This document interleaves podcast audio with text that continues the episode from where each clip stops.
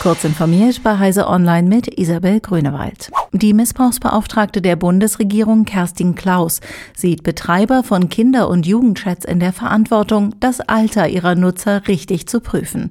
Darüber hinaus sollten Filter bemerken, welche privaten Daten Kinder hochladen, wie beispielsweise eine Telefonnummer, sagte Klaus den Zeitungen der Funke Mediengruppe. Auf Vermittlungsplattformen für Ferienwohnungen gebe es solche technisch gestützten Einschränkungen, damit Vermieter und Mieter sich nicht am Vermittler vorbei verständigen können.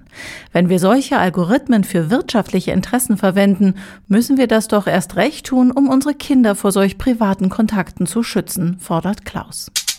Google will eine Diskriminierungsklage von Mitarbeiterinnen in Kalifornien mit der Zahlung von 118 Millionen Dollar beilegen. Das Geld soll den 15.000 Beschäftigten zukommen, die sich der Sammelklage angeschlossen haben. Außerdem sieht der Vergleich vor, dass ein externer Experte Googles Beschäftigungspraktiken überprüft, wie aus einer Mitteilung der Klägeranwälte vom Wochenende hervorgeht.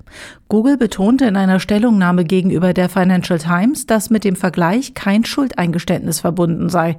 In der aus dem Jahr 2017 stammenden Klage ging es um den Vorwurf, dass Frauen in gleichen Positionen weniger verdienten als Männer. Unbekannte haben eine Botschaft gegen den Krieg in der Ukraine auf Webseiten des staatlichen russischen Fernsehens platziert. Auf dem Streamingportal Smotrim RU etwa stand am Sonntagabend neben Fotos von Zerstörung in der Ukraine Putin vernichtet Russen und Ukraine stoppt den Krieg. Das russische Staatsfernsehen räumte eine Hackerattacke auf Smotrim und der Website der Nachrichtensendung Vesti ein.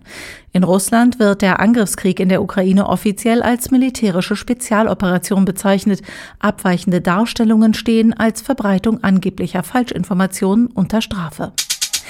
Das Wiener Startup Revo Foods hat ein veganes Lachsfilet aus dem 3D-Drucker präsentiert, das eine ähnliche Konsistenz haben soll wie das eines natürlich gewachsenen Fisches. Schon vor gut einem Jahr hatte Revo Foods pflanzenbasierten Räucherlachs auf den Markt gebracht. Ihn gibt es mittlerweile auch zu kaufen. Das Filet lässt sich nach Angaben des Herstellers genauso verarbeiten wie sein tierisches Pendant. Es soll 2023 auf den Markt kommen, allerdings zunächst in der Gastronomie, nicht im Supermarkt. Diese und weitere aktuelle Nachrichten finden Sie ausführlich auf heise.de. Werbung. Dell Technologies bietet Unternehmen End-to-End IT-Lösungen an, von Laptops, Desktops und Zubehör bis zu Servern, Storage und Netzwerklösungen. Egal über welchen Kanal, auf Dell.de, per Telefon oder auch direkt über WhatsApp. Das Dell Technologies Beratungsteam arbeitet direkt mit Ihnen zusammen und geht auf Ihre speziellen Herausforderungen und Bedürfnisse ein.